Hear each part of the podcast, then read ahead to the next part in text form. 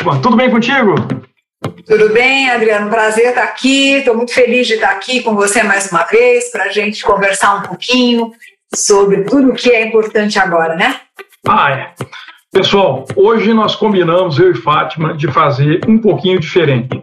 É, eu fui compilando vários pedidos de alguns assuntos que vocês vinham mandando é, e a gente juntou isso num pacote que vai virar uma pequena série.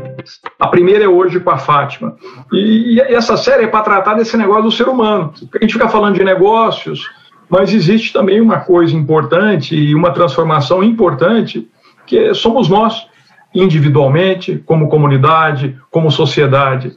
E aí eu diria assim, eu não sou o campeão mundial no, no, conhecimento desses temas. Por isso, eu convidei uma pessoa tão especial e que conhece tão bem quanto a Fátima. Mas para fazer essa história funcionar e ficar gostoso, o que, que nós combinamos aqui, eu e ela? Que nós vamos fazer papum. Eu vou fazer perguntas inconvenientes. Perguntas que são perguntas difíceis. E a Fátima vai dar a sua resposta contundente. Isso não é uma verdade absoluta. Isso é um ângulo que a gente enxerga.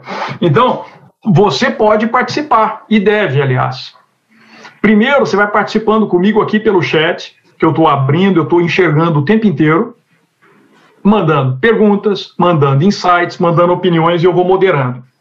Mas quando a gente chegar lá pelo minuto 35, que aí a coisa está bem quente, Aí eu quero que você levante a mão, eu quero que você participe, eu quero que você faça a sua pergunta online, eu abro, você entra com a sua voz, você faz sua pergunta, ou você tem como de praxe aquele um minuto para fazer seu pitch. O que é seu pitch? É você colocar a sua ideia, a sua visão sobre todas essas coisas. Então, só lembrando que o tema hoje é, é e o ser humano em meio a isso tudo. E, e eu quero começar, Fátima, com a, quero começar bem, tá? E para cima. Então, minha primeira pergunta é assim, Fátima, será que as definições de sucesso que nós somos acostumados, elas ainda valem? Na verdade, o que é sucesso, na sua opinião? É, para mim, Adriano, sucesso é você fazer um bom uso das suas competências e muda completamente o que se fala tanto de sucesso, o que é ter resultado, etc. O que, que adianta o resultado se você se sente um incompetente? Então, fazer uso das suas competências em todos os sentidos, e aí eu estou falando do fisiológico, do mental, do espiritual, e, enfim, né? É, para aquilo que a gente existe, para isso é sucesso. É quando você pode dormir à noite e falar assim: nossa, eu realmente pude ser aquilo que eu preciso ser. Para mim, isso é sucesso. E, e, e vem cá, Fátima. Isso significa que essa medida de sucesso ou essas competências podem fazer com que eu tenha ciclos distintos na minha vida? Ou eu já nasci premeditado a ter sucesso num determinado âmbito? Ou eu vou navegar vários mundos e vou ter diferentes formas de sucesso? É, Adriana, a vida é uma navegação. E se a vida é uma navegação, é, eu estou sempre tendo ciclos, né? Então a vida é uma navegação e a vida é cíclica. Em alguns momentos talvez você esteja tendo essa sensação, em outros momentos não. Em alguns momentos isso seja mais intenso, em outros momentos não. É, o ponto é, eu sei navegar na minha vida ou eu fico na dependência dos outros para navegar na minha vida? Então, ciclos sempre existiram, é só a gente olhar para a natureza. Né? Faz parte de uma tradição xamânica, onde efetivamente a gente olha muito para a questão da natureza. Então, é, aprendo muito a olhar para a natureza e ver que os ciclos estão aí. Se a gente souber lidar com os ciclos, a gente consegue navegar na natureza. E na vida. Que uma coisa vai puxando a outra. É, um, um, pouco do que você me falou agora é, tem a ver com você ser protagonista ou você ser conduzido. Eu, eu, tenho, eu tenho. Vai lá, vai lá. Não, não, não, vai lá, vai lá, vai lá para você. Vai lá. O que, que eu tenho observado, e tem sido um ponto que a turma tem me mandado, sempre, sempre a mesma questão. É, é, hoje nós estamos sendo conduzidos, parece que num Black Mirror, em que um algoritmo fica determinando o que, que eu vou ler, que filme que eu vou assistir, e esse negócio vem em cascata, e eu estou reparando que os livros são os mesmos livros lidos por todo mundo, todo mundo curte as mesmas pessoas, e, e, e isso acaba fazendo com que eu perca vai, a, a minha individualidade. Como é que você conecta tudo isso, Fátima? E, e que dica você dá para a gente para tentar romper esse ciclo? Olha, é, para começar, né, nós nos conduzimos, mas também somos conduzidos.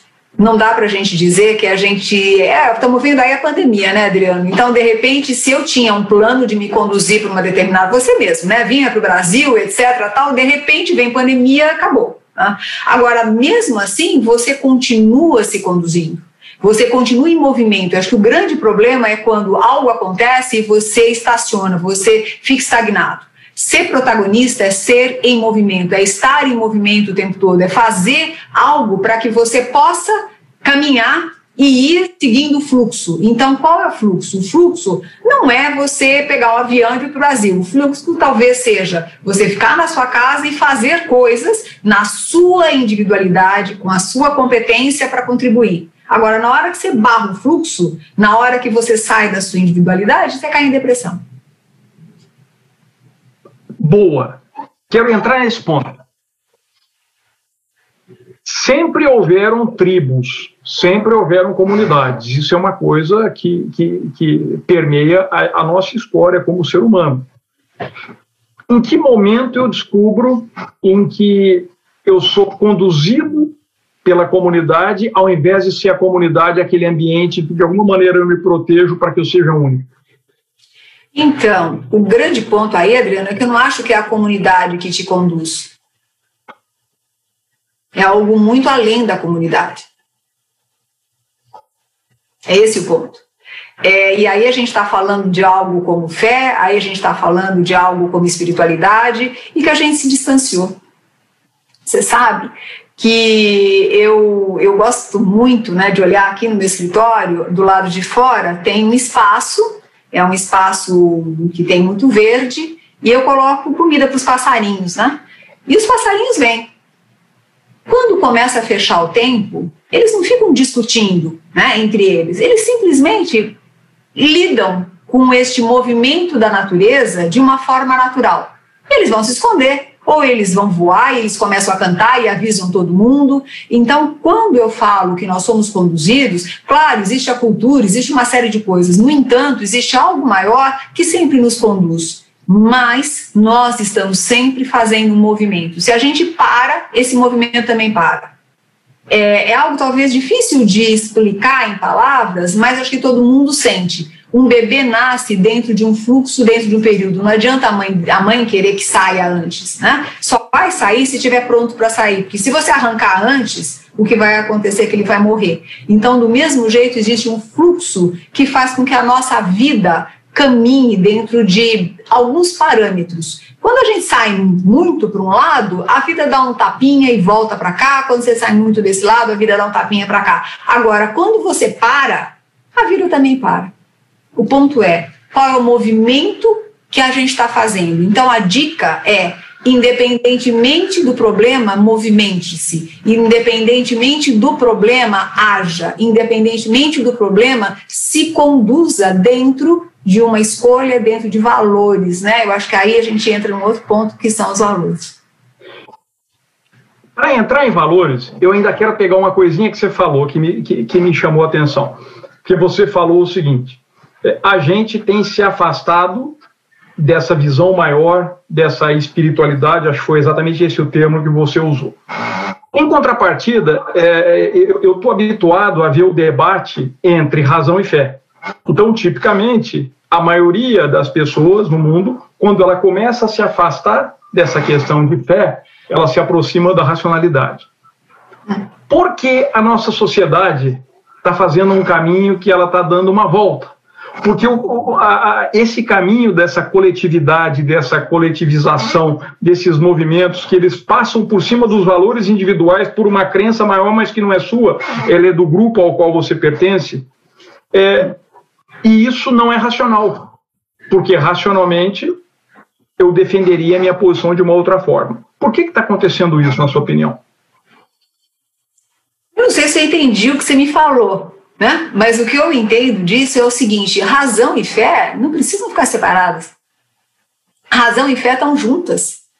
é, a minha racionalidade é, pode explicar minha fé e minha fé pode explicar minha racionalidade. Quando eu começo a ficar preso a grupos, eu acho que aí é o grande problema, eu confundo espiritualidade com religião. E quando eu estou falando espiritualidade, eu não estou falando religião. E, inclusive, eu acho que o grande problema da espiritualidade são os grupos. Entendi. Entendi. Hum, eu acho que esse é o grande problema, porque aí começam a aparecer uma série de coisas que vão te tolhendo de uma conexão mais forte com a natureza, por exemplo e enxergar as coisas que têm o seu fluxo. E veja, a pandemia faz parte da natureza. Se a gente quiser entender ou não, essa é uma grande verdade. Veio aí pela natureza e veio para ensinar alguma coisa que ninguém está entendendo absolutamente nada, né? porque a gente continua sem se conectar com o que as coisas podem é, trazer. Né? Então, essa, essa espiritualidade que eu falo é, não está dissociada da razão. O grande problema é que a gente fragmentou tudo, inclusive a razão da fé. Por que, que eu não posso ter uma fé onde eu olhe para coisas absolutamente práticas que eu explico e vejo a relação entre fé e razão? Né? Quando eu fragmento, eu estou falando com você aqui, parece que só está o racional e a fé não sei onde é que está. Não é verdade. Eu estou aqui com a minha fé e com a minha razão. Eu estou numa mesa de discussões, eu estou com a minha fé e com a minha razão é, uma coisa não é contrária à outra. E talvez aí esteja um grande problema, porque a gente esqueceu de unir a fé com a razão. Adorei, Fátima. Essa foi demais. Quando você falou de sucesso para mim, é, muitas pessoas é, têm me escrito assim: Adriano, nessa fase toda, eu estou fazendo uma reflexão profunda sobre quem eu sou, o que eu aprendi, minhas fortalezas, para onde eu quero ir, tudo isso que é natural e que cada um de nós está passando. E aí começou a assumir uma expressão que aí, francamente, eu não, não era uma expressão a qual eu tivesse habituado a escutar, que é síndrome do impostor. E eu estava escutando, você não vai acreditar como é, as coisas vão acontecendo. Eu estava correndo aqui antes de ontem, até no dia que eu me conectei com você sobre essa conversa de hoje, para a gente afinar bem, e, e, e um, um, aluno meu, da Dom Cabral, que é presidente da RIMAX, gravou um podcast para aquele CBN exatamente sobre o tal do síndrome do impostor. E lá apareceu um indicador que fala o seguinte: 70% dos profissionais é, alegam sentir essa síndrome do impostor pelo menos uma vez na vida. Eu queria te jogar isso. Explica para mim o que, que é síndrome do impostor? Como é que eu sei se eu sou um impostor? Existe um impostor? Como é que eu fortaleço, eh, eh, fortaleço minha autoestima? Isso tem a ver com autoestima ou isso tem a ver com o quê? Porque essa é uma pergunta recorrente. E eu não Nós sei. ficar pelo menos três horas aqui conversando. assim, é tudo bem, três horas vai ser tranquilo. Mas olha, é, é, na realidade, vamos começar assim. Eu acho que existem muitos impostores. Hoje a gente vive num mundo onde tem muitos impostores. Muitas pessoas que vivem o que a gente chama de pseudo-papel, que é faz de conta, mas é só um faz de conta.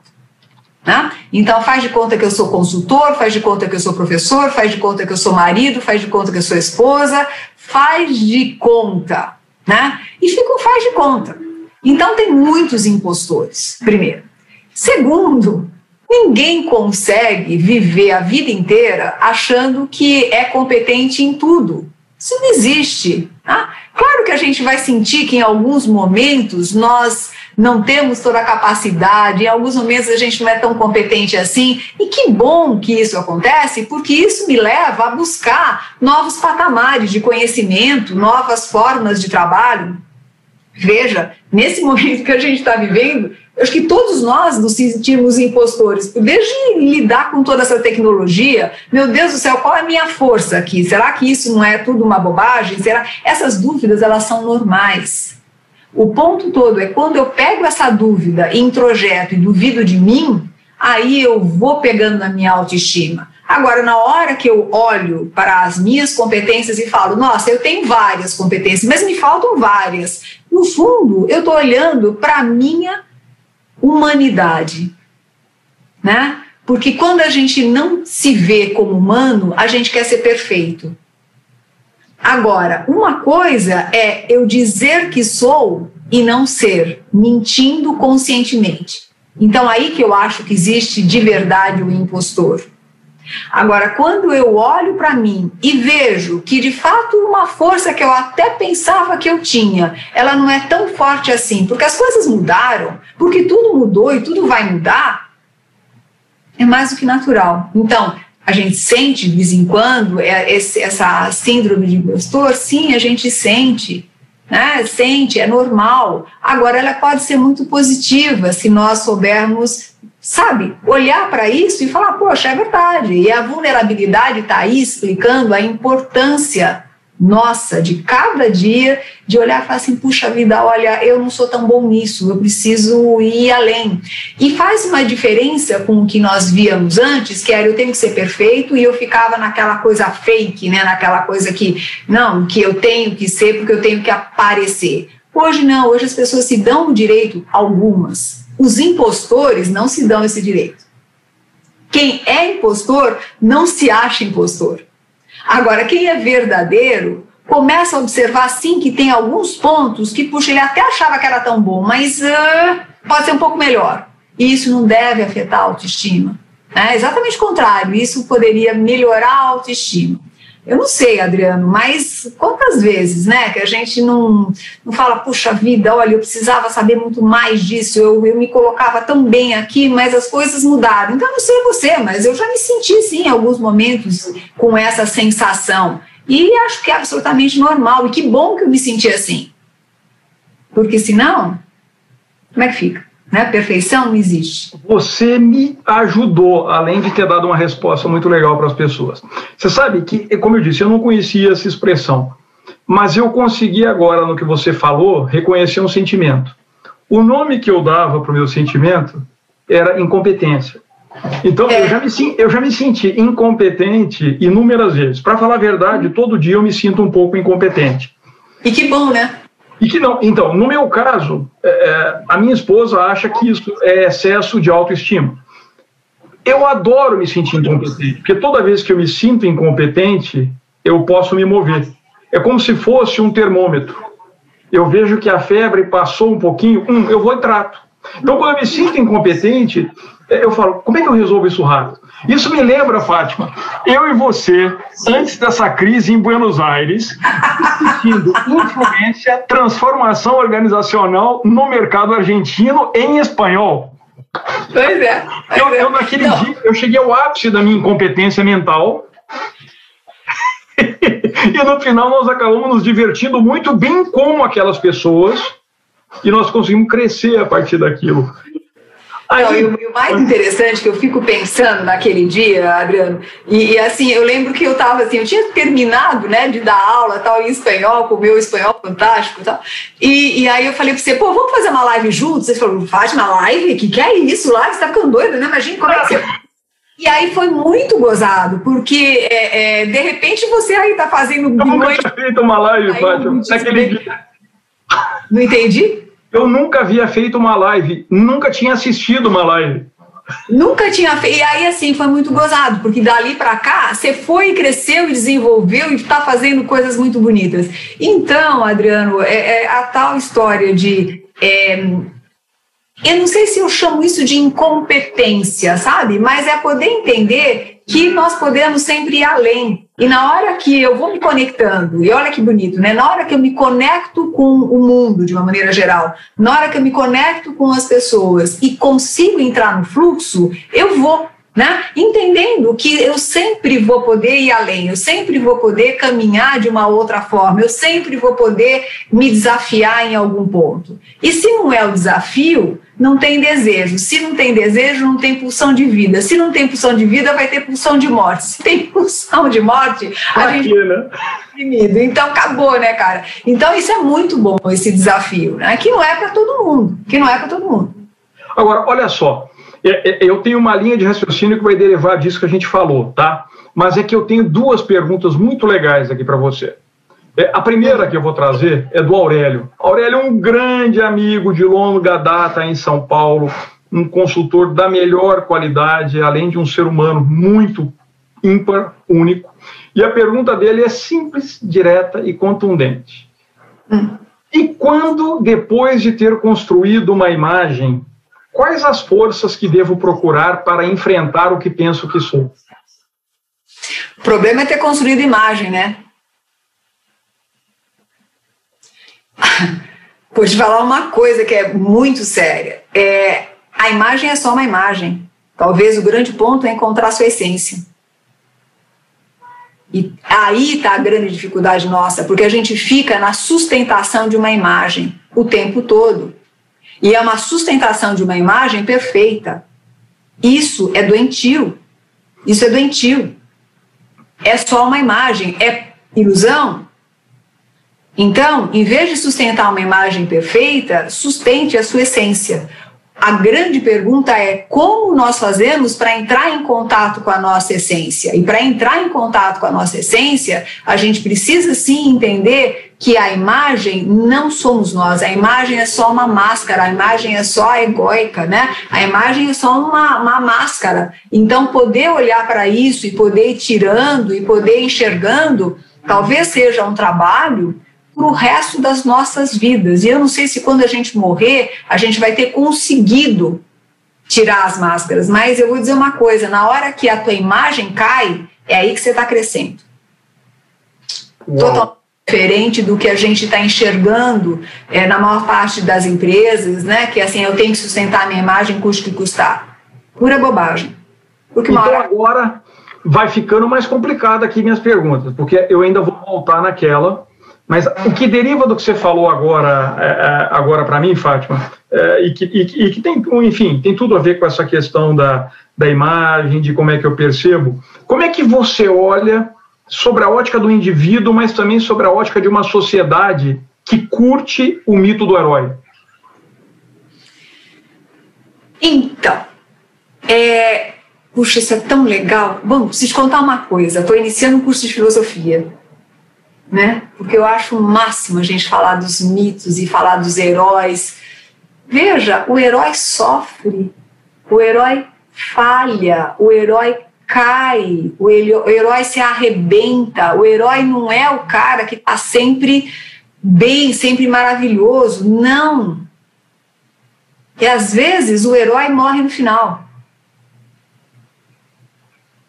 Então, que mito do herói é esse? Até o mito a gente consegue é, distorcer. Se nós pegarmos qualquer mito da história, ele tem os seus ciclos, ele vai cair, ele vai levantar, ele vai brigar com a fera, aí ele vai conseguir salvar a mocinha, aí ele descobre que a mocinha não quer ficar com ele, aí vai. Todo herói tem um drama que traz drama, o drama do ser humano. Então, esse mito do herói no sentido de dizer, não, é o cara que consegue tudo sozinho. Nenhum herói conseguiu nada sozinho, ninguém, nem, escuta, vai estudar primeiro e vai ver primeiro o que é ser herói, para depois falar em mito do herói. Gostei. E será que é, uma sociedade como a nossa, que ela idealiza salvadores da pátria e tem sido assim há muito tempo, isso é uma maneira de você transferir para o outro imaginário claro. a sua própria responsabilidade ou o seu destino? Claro. Claro, claro. Você veja só o que, que, o que acontece aqui, né? Só pegando um exemplo simples. A gente reclama né, do, de, de, do ministro da Saúde, da vacina, parará, tá tudo bem. Aí você vê todo mundo na rua sem máscara. Então você atribui a, ao grande outro, né? E a psicanálise explica muito isso. Você atribui o grande outro as suas responsabilidades. E isso marca exatamente a nossa imaturidade. É esse o ponto. Quanto mais nós formos imaturos, mais a gente atribui para o outro a nossa responsabilidade. Então, qual é a minha responsabilidade? Claro que tem uma questão maior, que tem uma questão de, né, que, que, que vai, vai abarcar aí os grandes governantes tal, mas eles não fazem nada sozinhos. É muito mais fácil você jogar para eles a culpa e a responsabilidade. E nós vemos isso em qualquer microorganização onde tenha um líder que comece a centralizar as coisas. logo, logo ele vai ser responsável por tudo. E acaba sendo até porque ele não sabe ajudar as pessoas a se tornarem maduras. Então, a maturidade é quando você assume a responsabilidade pela tua vida. Nós fazemos isso, gente, hoje estão falando aí da geração é, cristal, né? Que qualquer coisinha quebra. Nós estamos fazendo isso com os nossos filhos. Nós protegemos tanto que aí qualquer coisinha quebra. Percebe? Que é exatamente o contrário que a gente deveria fazer é, quando você atribui responsabilidade, a pessoa assume a sua parte. E se cada um assumir a sua parte, né, nós vamos ter um movimento aí mais significativo. Enquanto eu fico achando alguém para culpar, nós vamos continuar tendo o mesmo resultado que nós sempre tivemos. Boa, quero ir num outro ponto agora, que está junto desse ainda. Nós falamos de sucesso, nós falamos de síndrome do impostor, falamos do mito do herói e falamos dessa história de autoconhecimento, de você reconhecer os seus gaps, você buscar, etc. E, e isso, para mim, tem absolutamente a ver com vulnerabilidade. E eu acho o conceito de vulnerabilidade política. Mas como a gente combinou que hoje valia, podia ser é, politicamente incorreto, então eu quero ser politicamente incorreto. Hoje é cool, todo dia eu leio isso, alguém se declarando vulnerável. Porque você se declarar vulnerável faz parte da composição de uma imagem de ser sensível, de ser humano e parará. Por que essa banalização? Por que eu não posso ser vulnerável calado? Porque a gente banaliza tudo. Tudo. A gente banaliza tudo. Esse é o problema. Sabe, sabe o que eu estava pensando, Adriano? É, se você pensar as próprias lives, como elas estão banalizadas, né? se você pegar as mídias sociais, como elas estão banalizadas, as músicas, como são banalizadas. Então, é, é, é uma pena, né? porque nós não conseguimos sustentar as coisas que de fato têm valor da forma como elas são a gente precisa banalizar. E, e outra, a gente se apropria dos termos, a gente se apropria dos nomes e vai utilizando de qualquer jeito. De qualquer jeito, porque você pode postar qualquer coisa a qualquer momento sem citar a fonte, sem citar nada. E não tem mais é, uma, uma preocupação com o que você fala, como você fala, você vai falando. Né? Você vai, e, e, aí, mais uma vez, como tem essa questão da imagem, como tem, eu preciso é, ser cool, né? eu vou. Fica até bobo, né? Fica uma coisa meio chata até. Uhum.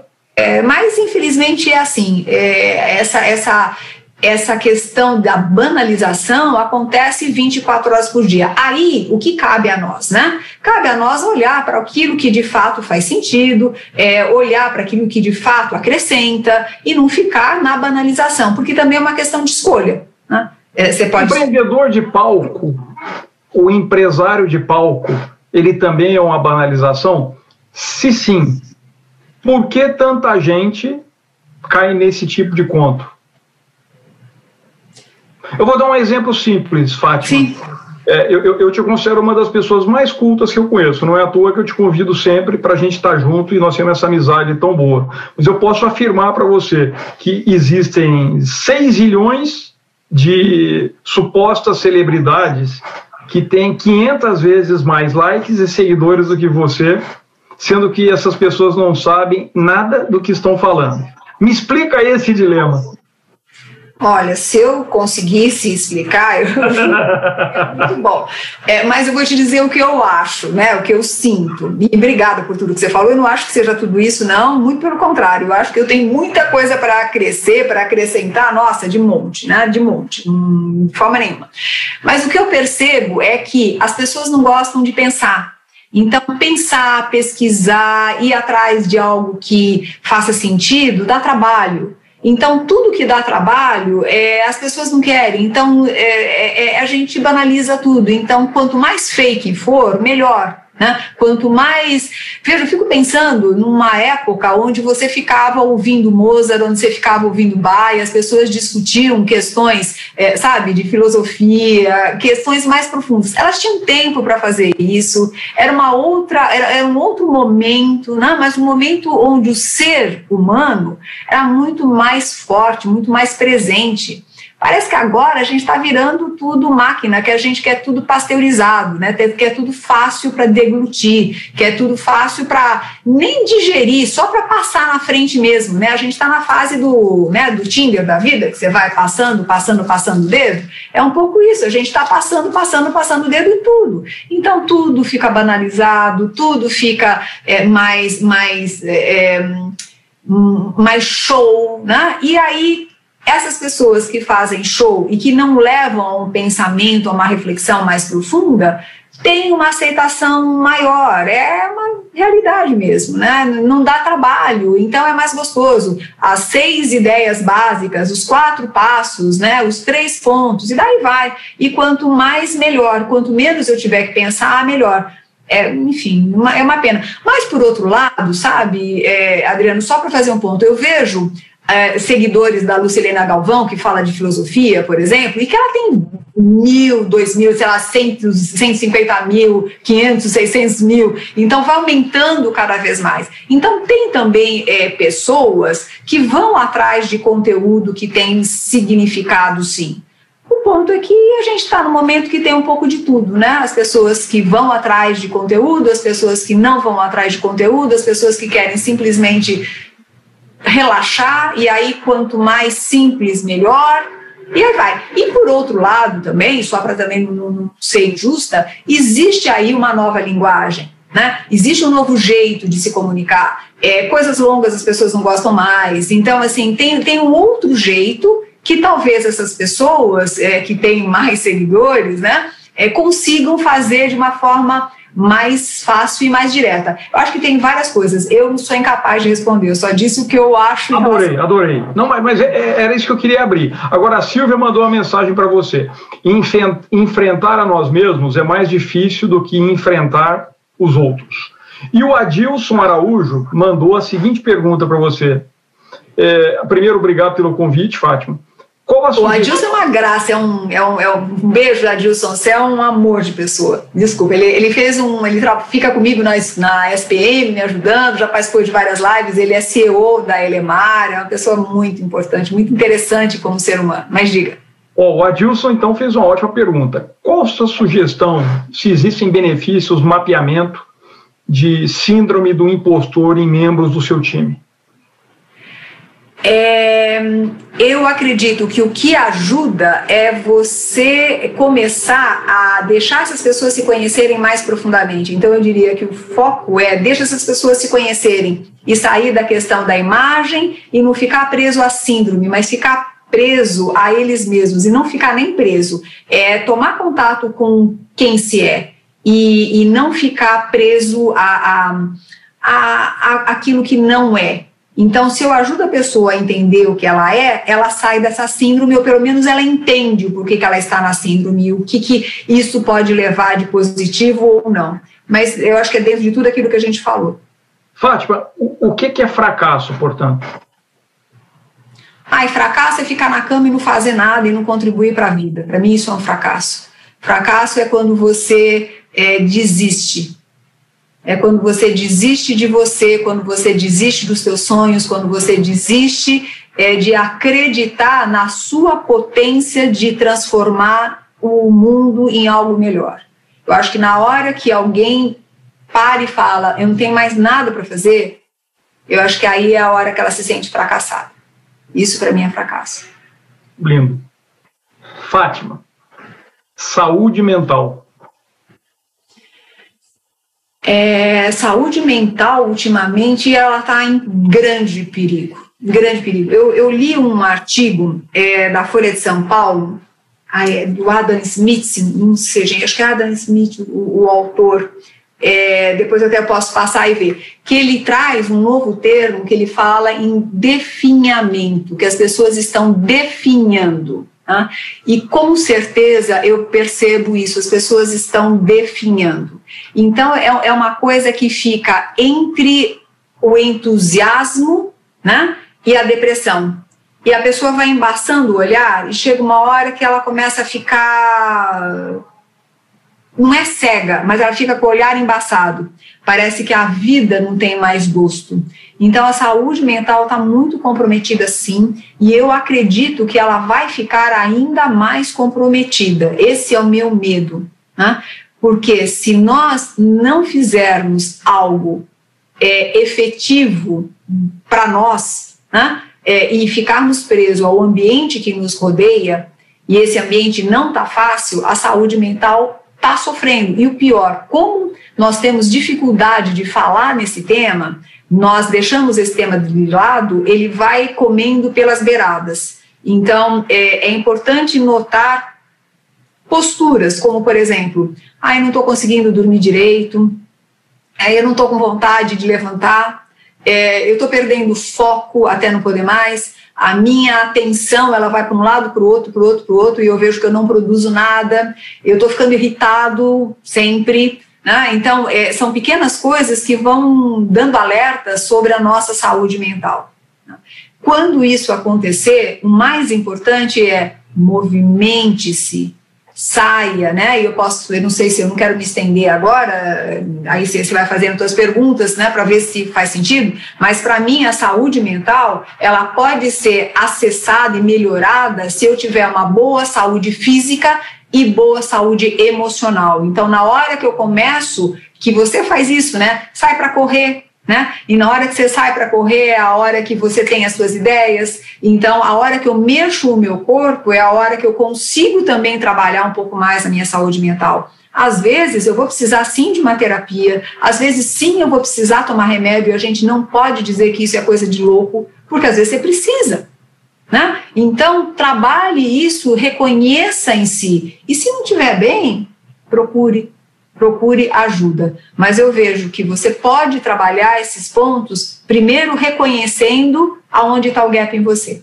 Mas está aumentando demais, demais. né? é, eu, eu, tenho escutado duas expressões fortes, é, crescentes, né?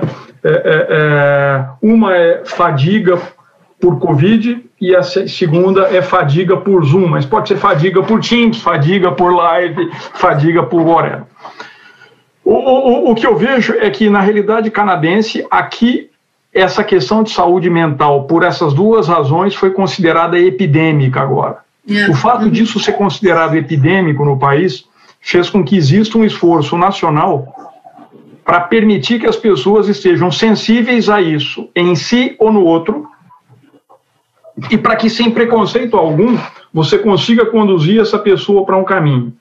Eu não estou dizendo que é exatamente essa solução, porque são circunstâncias diferentes, países com realidades diferentes, mas é, hoje, por exemplo, se uma pessoa tiver acometida dessa questão, existe um telefone específico que você liga, ele te faz o atendimento primário, e em menos de 48 horas você vai ter algum tipo de atendimento que pode ser psiquiátrico, que pode ser clínico, que pode ser, por exemplo, é, por, por telemedicina ou por teleatendimento psicanalítico, ou assim.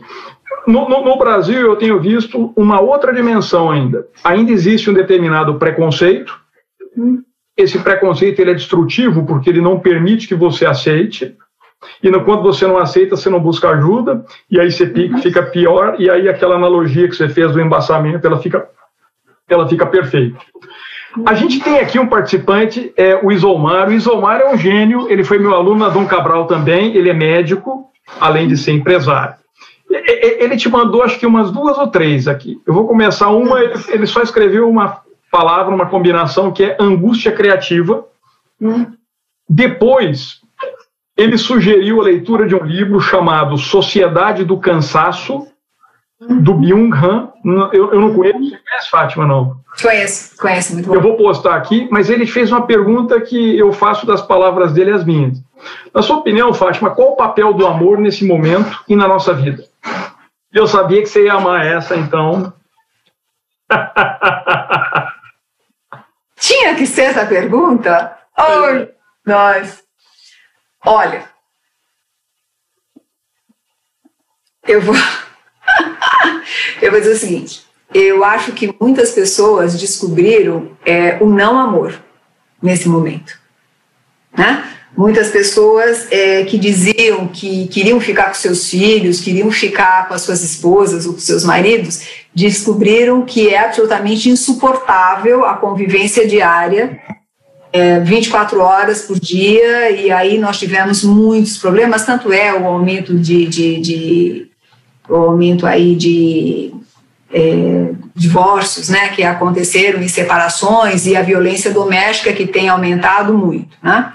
É, porque realmente é complicado. Uma coisa é você dizer que você ama alguém quando você dá um beijo de manhã, vai trabalhar, fica o dia inteiro fora, conversando com outras pessoas, tomando café, etc., e você chega à noite. E outra coisa é você é, conviver com uma pessoa o tempo todo, e além disso, além de conviver, você ter que lidar com os problemas domésticos, sem empregada, ou sem ou, ou com filho chorando, enfim, é, é difícil. Né? Então, várias pessoas encontraram o não amor nessa história. É, o amor, dentro de uma concepção mais ampla, no meu ponto de vista, é o que segura qualquer coisa. Né? No meu ponto de vista, a, a, a qualidade amorosa de um ser é o que faz com que ele lide com todas essas situações. Tá?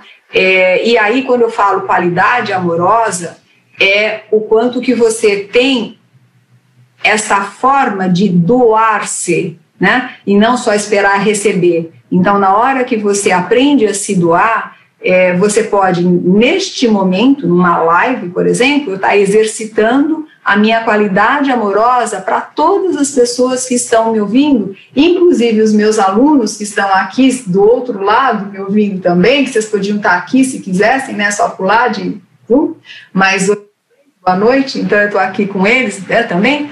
Mas essa é a qualidade amorosa, ou seja, quando eu me dou o direito de, de, de, de dar o melhor de mim.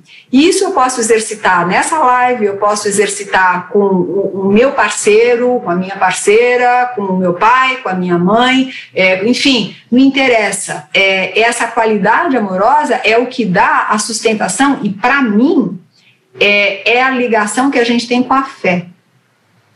Amor e fé junto faz do trabalho algo muito mais significativo e sagrado.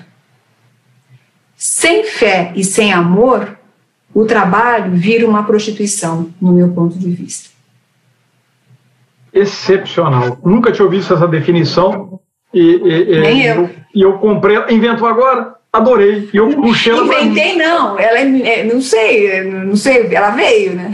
O Isol também adorou. E, e Fátima, agora tem outra pergunta, então. Eu quero, eu quero misturar um monte de coisa aqui. Essa também é politicamente incorreta, tá? Hum. Eu consigo me, subdividir, me subdividir em frações, sendo que uma fração ama, a outra fração odeia, a outra fração xinga, a outra fração é, é, é capaz de entender que faz parte da minha liberdade eu falar o que eu quero em detrimento de perceber como as pessoas vão receber, em, em detrimento de eu perceber aquilo que agride o outro. Porque é, é, eu tenho visto isso, isso é uma coisa um pouco generalizada, de que se esperava que essa crise trouxesse o melhor das pessoas, mas junto com o melhor de muitas pessoas veio o pior de uma outra grande parte relevante. Eu queria que você explorasse essa parte negativa, porque isso está me chocando demais. É, eu acho que as pessoas estão absolutamente irritadas, as pessoas estão absolutamente esgotadas, as pessoas estão definhando aquilo que a gente estava falando antes, né? Então, tem muita gente que está estourando com. Outro dia foi gozadíssimo, Adriano, foi gozadíssimo. Olha, eu devia ter filmado. Eu estava. Bom, não sei quem, quem me conhece sabe que eu tenho nove gatos e uma cachorra, né? Então, assim, é, então, por falta de um, é que gato vai chegando, né? Então, são nove gatos que todos, que estão alguns por aqui, mas o, que normalmente sobe aqui não me deixa fazer nada, tá preso, porque senão eu não ia poder falar aqui. Porque ele quer atenção, ele fica em cima do computador. É, e eu estava saindo com a minha cachorra. E eu sou absolutamente louca por animais, eu tenho o maior cuidado, né? Aliás, eu brinco que eu trabalho para comprar ração para eles, porque efetivamente é, é, é um gasto alto, enfim. E eu tô andando com, minha, com a minha cachorra e eu fui um pouco para frente e acho que ela parou para fazer xixi eu não vi. O cara que estava do outro lado da minha rua, do outro lado da rua, começou a me xingar, dizendo: para de maltratar a sua cachorra. Eu olhei para ele, eu tomei um susto. Porque eu falei, cara, peraí, tá, tá, né, o que, que eu fiz? Imagina, eu, eu, eu posso fazer qualquer coisa, pode me xingar de qualquer coisa, menos maltratar. E ele foi ficando absurdamente grosseiro. E o pior de tudo é que eu também fiquei brava. Aí eu virei para ele e meter na sua vida, meu caro, né? E aí eu comecei a perceber exatamente esse grau de, de, de, de irritabilidade que a gente está. Eu não estou falando que só ele estava, não, porque eu também fiquei irritada. Eu podia ter olhado para ele e falar assim: tá bom, meu filho, eu não vi. E realmente eu não vi, mas eu nem puxei, eu nem, porque eu não puxo a cachorra, né? Mas, Fátima, isso é, eu entendo. É, é, é, porque você teve um, um gatilho que te tocou, e ok. Eu, eu, eu quero ir mais contundente. É, ser grosso como estilo de vida. A, a, a, tá. Aquela volta do macho man. Tá. Que não são só os homens, como conduta. Na, na realidade, não é que é, é, é a volta, é a, a pandemia, a única coisa que fez foi exacerbar aquilo que já era. Primeiro. Né? Uma pessoa que é grossa, numa pandemia, fica ainda mais grosso. Né? A pessoa, a pessoa ela, ela exacerba tudo aquilo que ela tem. É, e essa postura de macho man, essa postura, postura grosseira, ela já existe. Mas com a pandemia ela fica exacerbada, é esse que é o problema. Por que, que ela fica exacerbada? Porque ninguém está aguentando mais, primeiro. Segundo lugar, tem a história de começar a se dividir em tribo. Eu acredito nisso, você não acredita, é, eu mando em você, você, sabe? Então começa a ter o que a gente deveria lutar contra, essa coisa de polarização a, o grande problema que a gente está enxergando numa sociedade, de uma maneira geral, é a polarização. Então, esse é um perigo. E aí, o que, que eu faço? E olha, acho que aí é mais sério ainda, né? Eu acabo entrando na grosseria como um mecanismo de defesa. Eu te ataco, porque eu tenho tanto medo e eu preciso me defender, então eu preciso mostrar que eu sou macho, eu preciso mostrar que eu falo mais grosso. Essa é uma forma de defesa para gente fraca. É simplesmente assim. Adorei, mas eu tive fazendo uma análise, e, e, e de novo, como aqui a gente permite-se o contraditório, é, o Brasil tinha evoluído muito nisso, Fátima, muito, muito. Eu me lembro quando era criança que não era incomum é, você ver um próprio familiar seu é, se referir a outra pessoa gritando. É, e isso não era incomum na nossa geração.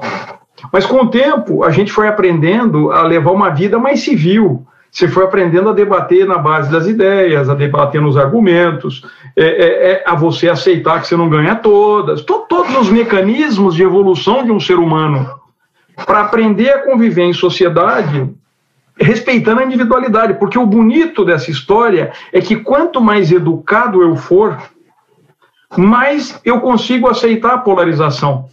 Porque por que, que eu vou discutir a sua opinião?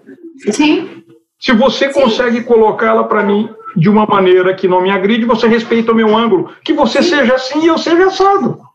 Então, pela razão errada, eu estou vendo muita grosseria, isso me parece um retrocesso, e, e eu, eu queria tentar entender como é que nós vamos voltar a sermos pessoas razoáveis.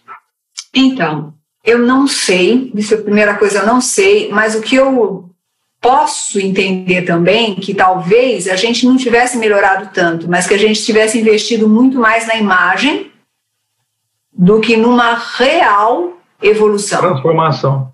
Eu tenho muitas dúvidas em relação a isso, Adriano. Eu não sei se a gente tinha se transformado, eu acho que a gente tinha estava é, vivenciando uma imagem de somos mais educados, somos mais evoluídos, porque a gente tem acesso a mais coisas, mas no fundo, no fundo, no fundo, é, não sei o quanto que a gente evoluiu. E sim, tem uma questão muito séria de falta de respeito caminhando por aí. Mas eu quero responder uma coisa que você me falou. Bom, mas será que a gente é fragmentado? Pode ter um pouquinho de amor? O ser humano ele é todo é, ele, ele, é todo dual, né? Ele tem vários vários aspectos, mas eu não acho que seja uma fragmentação. Isso é meio tudo junto e misturado, sabe? E para entender tudo isso, parte da gente é, por exemplo, eu me sinto muito bem doando para algumas pessoas, para outras nem tanto. Então, essa qualidade amorosa que eu estava dizendo, para que a gente possa conseguir ficar nela a maior parte do tempo, tem muito trabalho Tem muito trabalho de autoconhecimento, tem muito trabalho que eu não acho só que seja uma coisa de educação e de polidez, é coisa de essência. É, é, é você efetivamente está em empatia com o outro, é você é uma outra história, né? Então é, é, é, é poder ter essa delicadeza de dentro para fora. O que eu imagino é que a gente ficou muito de fora para dentro. A gente ficou muito polindo uma máscara e dizendo tudo bem, não vamos gritar, não vamos. Essa máscara caiu. E sob estresse a máscara caiu. Aparece. Fátima, deixa eu fazer uma proposta, uma ideia, tá? É, existe um tema que. É, bom, antes disso, existe uma conduta que você me conhece bem, é, eu adoro. Eu, eu, eu, eu adoro confrontar, eu adoro ter conversas difíceis porque eu acho que o quanto antes você tem a conversa difícil, mas insisto, desde que maneira civilizada, é, você consegue progredir. E progredir não significa convencer, muito pelo contrário, eu, eu nunca estou preocupado em convencer. É, é, progredir significa em aceitação. Né? Te respeito, sou respeitado, caminhamos. É, existe um amigo que está aqui agora, por isso que eu quero ver se ele não quer entrar uns minutinhos com a gente, que é o Arão Sapiro é, eu vi que o Arão tá aí. Então, eu queria que o Arão entrasse um pouquinho, se ele puder. É só ele levantar a mão, que na hora que ele levantar a mão eu consigo dar um clique, porque eu queria que ele tocasse nessa questão que nós acabamos de falar e se ele enxerga, se dentro dos estudos dele sobre conversas complexas e difíceis, ele identificou ah, ah, alguma dica que ele pudesse trazer para a gente. Vamos ver. Enquanto isso, enquanto eu estou esperando o Arão é, levantar a mão. Ele já levantou. Já levantou? Uh, já? Então, pera cá. Arão, estou te passando a palavra. Amut, como é que vamos? Tudo bem? Tô... Tudo bem, tá? A minha imagem tá boa aí, eu não estou me vendo, não, né? Não, nesse sistema que nós estamos usando não entra imagem. Mas entra amor, né? Entra amor e entra a sua voz, o que já é um ganho. Tudo bem, Arão? Bom, muito bem, muito obrigado pelo espaço, viu? E realmente eu estava muito ansioso, Fátima, de ouvir suas sábias percepções, né? Muito, você é muito doce, o Adriano também é outro doce, então minha, minha glicose deve estar nas alturas, né? E com, com, com tanta doçura. Mas uh, já que eu fui, como é que fala? Na, o juiz só se manifesta se ele é, como é que fala? Se ele é provocado, né? é assim, eu tenho lido bastante, muito do que vocês falaram é, me chamam a atenção, porque está em linha com aquilo que eu estou vendo. De fato, tenho lido bastante entre razão e espiritualidade, e os racionais que me desculpem, mas todo esforço do racional, do cientista, do tecnólogo, é buscar uma coisa que ele não conhece. E qual é o limite da ciência? É o conhecimento de Deus. a ciência só vai acabar quando o conhecimento divino for revelado. Então, a gente pode dizer no extremo que o cientista está numa jornada espiritual também, né? Eu vejo assim, eu, não é? Então, eu, eu, aproveitando a, o espaço, é assim. Eu acho que a humanidade é, não mediu bem o que, que aconteceria com, com o surgimento da internet e do fluxo de informações sem conta. Nós estamos morrendo de medo, jovem, mesmo os jovens, os de mais idade, e a gente está um pouco, é, é, como é que fala, psicó, eu não sei bem o termo psicológico disso, mas nós estamos muito assustados, porque estamos enfrentando problemas que eh, recentemente eu acompanho um autor, né, o Adam Kahane, que é um conhece Fátima, um conheço, negociador internacional, um facilitador, uhum. e ele nos apresenta três tipos de problemas. Tem o problema que é o problema dinâmico, que é o seguinte: os resultados é, não estão ligados com a causa. Então a gente não consegue ligar causa e consequências. Isso nos dá angústia. O outro problema é a gente não sabe o futuro, porque nós estamos vivendo um contexto novo. E por conta de toda essa inflação de informações, nós não temos opiniões iguais, né? É muita diferença. Bom, é, isso nos dá uma ansiedade porque não, nós estamos vivendo problemas que não sabemos resolver pela complexidade desses problemas. E como é que a gente pode resolver isso? Por, do, por duas situações aí eu gostaria de ouvir a opinião do, da Fátima e o Adriano. Nós, a humanidade sente falta de duas coisas. Primeiro, uma, uma base de todo conhecimento, que é aquela aliança eterna entre o professor, o tutor e o aluno. Também, em alguma leitura recente, qual é a atividade do professor? Ele não tem que passar o conteúdo. Ele tem que pegar a mão do aluno, através de metáforas, através de conversa, levar esse aluno a subir degraus, se vocês quiserem, degraus de espiritualidade ou degraus de conhecimento. E essa atividade do professor-tutor, ela está desaparecendo por conta do chefe, do comandante ou da comandante. Então, essa é uma questão. E outra questão, e como o Adriano apresentou, jogou a isca, de fato, a conversação. Nós não temos tido, enquanto humanidade, a, o skill, a capacidade. Nós perdemos a capacidade de saber conversar. E é só para terminar, porque eu já tinha preparado um textozinho, viu, Adriano? Ah, então me manda. Então é o seguinte, também recentemente, pegando uns conceitos que me chamam muito a atenção. Nós temos quatro tipos de conversação, Fátima. Primeira, a conversação que não é conversação, que é aquela que você ouve o outro, mas você está com um não. Você fala sim para o outro, mas você está com um não na cabeça. Isso não é conversação. Aí tem a conversação debate, que você ouve o outro e responde ao outro, ou a outra, né? Isso é uma conversa discutindo o passado. Depois tem a conversa empática, ou generativa, reflexiva, melhor dizendo. É aquela que você ouve o outro com o coração, sente o que o outro está sentindo, mas esse é o presente. E a conversa do futuro, Adriana e Fátima, me chamou muita atenção isso aí. A conversa, quando se pensa o futuro, é o silêncio. Quando duas almas, dois indivíduos, ou indivíduas, ficam em silêncio um com o outro, Sabe aquele silêncio ensurdecedor? É aqui que começa a gerar o silêncio, que a gente não se permite a ter o silêncio, né? É, que hoje está sendo valorizado por algum, alguém falando, nos alertando, vamos ficar quietos um pouquinho, que é que nos faz é, vislumbrar o futuro. Desculpa, falei muito, Adriano, eu, mas eu preparei um scriptzinho. Obrigado pelo espaço, viu, Fátima, também. Arão, é, eu não sei se você deve lembrar, mas nós nos conhecemos em 2002. Foi. Quando juntos, eu, você, o Marco Dalpozo, o Ricardo Gonçalves, o Misael, tínhamos. Djalma Barbosa. O Djalma como facilitador de conversas complexas dentro e de uma difíceis. transformação enlouquecida que nós estávamos fazendo na Parmalat. É verdade. O que, que eu quero dizer para você? Você se aprimorou como um vinho.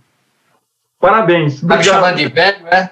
Não, não, não, chamar de maduro. Espetacular o que você trouxe para a gente agora. O que, que, você acha, Fátima? Acho muito bonito. É, inclusive, eu escrevi há pouco tempo, eu acho, nem sei mais, mas há muito pouco tempo, sobre o silêncio, né? É, e, e eu acredito que é isso que nós talvez deveríamos estar nos aprendendo com tudo isso que a gente está passando, ficar em silêncio. É,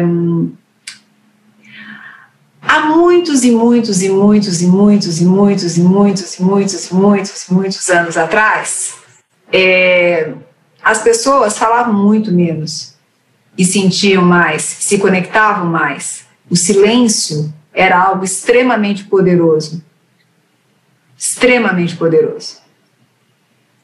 Com o passar do tempo, a gente foi esquecendo da importância do silêncio. E a gente vive numa sociedade muito barulhenta. Muito barulhenta. E o silêncio é o que nos conecta com a nossa alma. E quando a gente se conecta com a nossa alma, a gente é capaz de se conectar com a alma do outro. Tanto é que aí, voltando a falar do amor, né, já que isso foi colocado, é, dois, dois, duas pessoas que se amam, elas não falam, elas só se olham. Elas ficam em silêncio. E já se entendem, né? Completamente. Então, o amor verdadeiro, e isso, isso eu não estou dizendo só do amor romântico. Ah, quando eu estou olhando para os meus gatos, eles dizem que eles me amam quando eles fecham os olhinhos. Né? Eles não precisam ficar miando e nem fazendo nem. Não. É, quando a gente está com uma criança, é, nada mais bonito do que ver uma criança mamando na mãe, naquele silêncio delicioso. O silêncio ajuda a gente se conectar e conversar com a natureza. O silêncio conecta com a espiritualidade. O silêncio é o que a gente deveria aprender. Então, Aran, eu, eu quero te agradecer imensamente, porque acho que você trouxe aqui uma. uma nossa, um, um eu, vou, vou, lembrar da Maria do Céu agora, né? Trouxe assim, é, uma, uma, uma forma de semear né? O que de fato a gente precisa buscar é esse silêncio que fala tudo. E aí, Fátima, se você me permite, está me ouvindo bem? Sim. Super bem. É, é assim, as, as pessoas e as equipes, as organizações, elas de fato, a sociedade, de modo geral, ela é muito agressiva. Por quê? Exatamente, não, te, não, não dá para chegar nesse silêncio de repente, são degraus como o degrau do, da ciência até a espiritualidade. Né? Uhum. Então, eu digo, não vou dizer em percentagem, mas a maioria dos, dos seres humanos estão acostumados a, a não conversar. E aí dá agressividade. Quando alguns mais capacitados sabem debater, mas também o debate, alguém vai vencer. E aí já é agressivo. Então, são estágios, e aí você vê nas organizações, as, as reuniões são infrutíferas, são per, tempos perdidos, ou, diferente, reuniões que nunca acabam, como agora nós estamos sempre com Zoom, um atrás do outro. Né? E aí eu até peço um comentário, se você me permite, Fátima, para o Adriano, que é o seguinte, o mundo latino, e especialmente o mundo brasileiro, nossa, culturalmente, nós não suportamos o silêncio. Eu vou no workshop, pessoal, vamos, é o seguinte, vamos colocar uma questão e vamos dar 15 minutos para pensar. Não, professor, mestre, mestre Sapiro, a gente quer a solução. Aí eu falei, eu não vou dar solução, eu vou dar o silêncio para vocês ficam bravos comigo. E eu, eu sei que no ambiente anglo-saxão, há um pouco mais de paciência. Você propõe uma questão e os participantes, de um, em geral, né? Os orientais, então, nem se falam. O japonês fala, pessoal, o problema é esse, vamos entrar em zen e vamos uhum. pensar. Existe mesmo, Fátima e Adriano, essa diferença cultural e para qual a gente tem que ter uma aprendizagem, um aprendizado muito grande até chegar nessa contemplação sábia? É, vou deixar essa para o Adriano, mas de uma maneira geral, vou te dizer o que, eu, o que eu vejo. É só a gente viajar um pouquinho e ver o que acontece quando você está perto dos latinos, né? É, você percebe aonde que nós temos que tomar avião, exatamente para saber onde é que está o barulho. Porque quando você vai para é, locais onde você tem, mesmo europeus do norte da Europa, existe um silêncio muito maior. Né? É, e com certeza os orientais, eles têm essa capacidade, inclusive em termos de educação. Porque a gente sabe que, por exemplo, o japonês ele aprende a falar baixo e não falar, porque tudo é muito próximo, e aí ele aprende a não incomodar o outro. É, eu trabalho com vários colégios japoneses que é muito bonito o que eles ensinam enquanto cultura. Eu não tenho que falar alto, eu não tenho que falar algo que realmente vale a pena, porque quando eu falo que não vale a pena, eu ocupo um espaço que não é meu. E se eu falo alto, eu incomodo o meu vizinho que está do lado e eu não tenho esse direito. Então, entender isso é algo também que nós, a nossa cultura, a gente não entende, né? Porque é, eu tenho um vizinho que faz uma baderna e não está nem aí se eu estou dormindo ou se não. Ah, não existe esse cuidado com o outro. Então, eu acho que a gente volta a, a, falar aquilo que a gente falava antes. Ainda a nossa sociedade é uma sociedade muito infantilizada, muito imatura. A gente tem muito que aprender. Mas que não adianta a gente pensar nos outros se a gente não pensar em nós. Então, de novo, eu acho que tudo começa olhando para cada um de nós. Então, se eu posso é, ensinar, se eu posso falar sobre isso, que eu fale, que eu leve isso, que eu possa expandir esse ponto. Não como crítica, mas como ensinamento. E talvez daqui a alguns muitos anos né, a gente consiga algum movimento. Mas nós estamos muito longe. Né? A nossa sociedade ainda é muito, muito primitiva, eu diria. Bom, eu vou complementar então com, a minha sensação, né?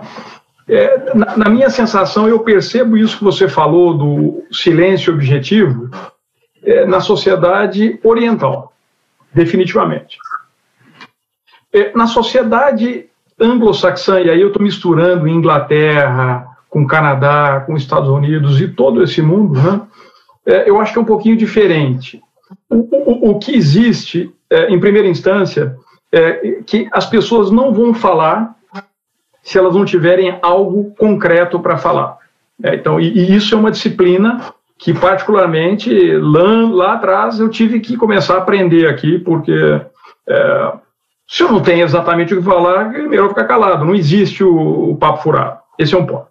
O ponto número dois tem muito a ver até com a linguística. É, o inglês já é uma linguagem extremamente objetiva. Então, é, eu vou falar aquilo que tem que ser dito da maneira mais objetiva possível. Eu me lembro do meu filho tendo um treinamento na escola sobre como é que ele reduzia as frases que ele se expressava para frases curtas, objetivas, sem nenhum tipo de elemento que distanciasse do eixo da comunicação.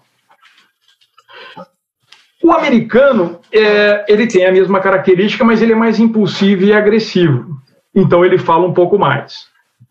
Aqui no Canadá, é, se fala menos, mas se fala objetivo e contundentemente. Mas tem uma última variável.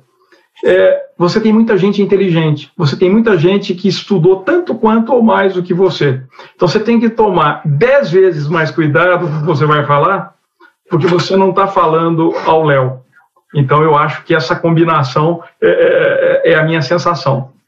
Mas o que eu queria fazer, porque eu acabei de ver que nós chegamos no horário. Eu sei que a Fátima está dando uma aula, na verdade, por isso que de vez em quando ela vira para a câmera do lado.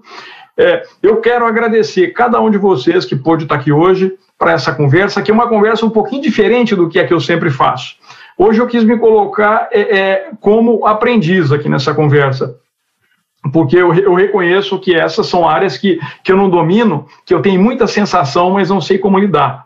E, e, e, convidei a Fátima em particular, que é uma pessoa em quem eu confio como um guia, aonde eu busco parâmetros para saber lidar com isso. Esse encerramento que a gente teve sem combinar com a fala da Fátima, com essa questão do silêncio que o Arão trouxe, e depois de novo da Fátima fazendo a conexão com o sagrado, com o espiritual e, e, e com tudo isso, é, foi uma, uma reflexão lindíssima e eu acho que isso é o que a gente deveria é, refletir agora em silêncio, como é que a gente pode aplicar isso na nossa vida e como é que a gente pode começar a multiplicar isso, porque aí, voltando no meu pragmatismo de sempre, a transformação de uma sociedade ela não é top-down, por incrível que pareça, ela é bottom-up. Ela vai partir de uma mudança que eu vou implementar amanhã e eu vou me manifestar e as pessoas vão se inspirar e você vai fazer a mesma coisa, a Fátima idem, o Arão idem. Então, obrigado a cada um de vocês. Fátima, um beijo especialíssimo a você. Boa aula e um abraço. Obrigado. Arão, muito obrigada. Obrigada, obrigada. a cada um de vocês. Você, Ana. Desculpa, desculpa. Obrigada, Arão. Eu, Fátima, desculpa invadir o espaço, mas você me estimulou, e você, Adriane, você me estimularam tantas ideias que eu. Aí eu soltei a corda porque eu estava muito entusiasmado com a fala de vocês. Adorei. Pelas quais eu agradeço demais.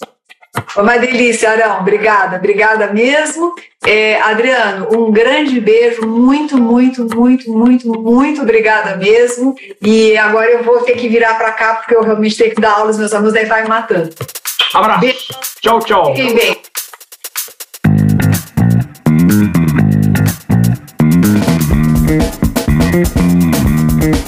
thank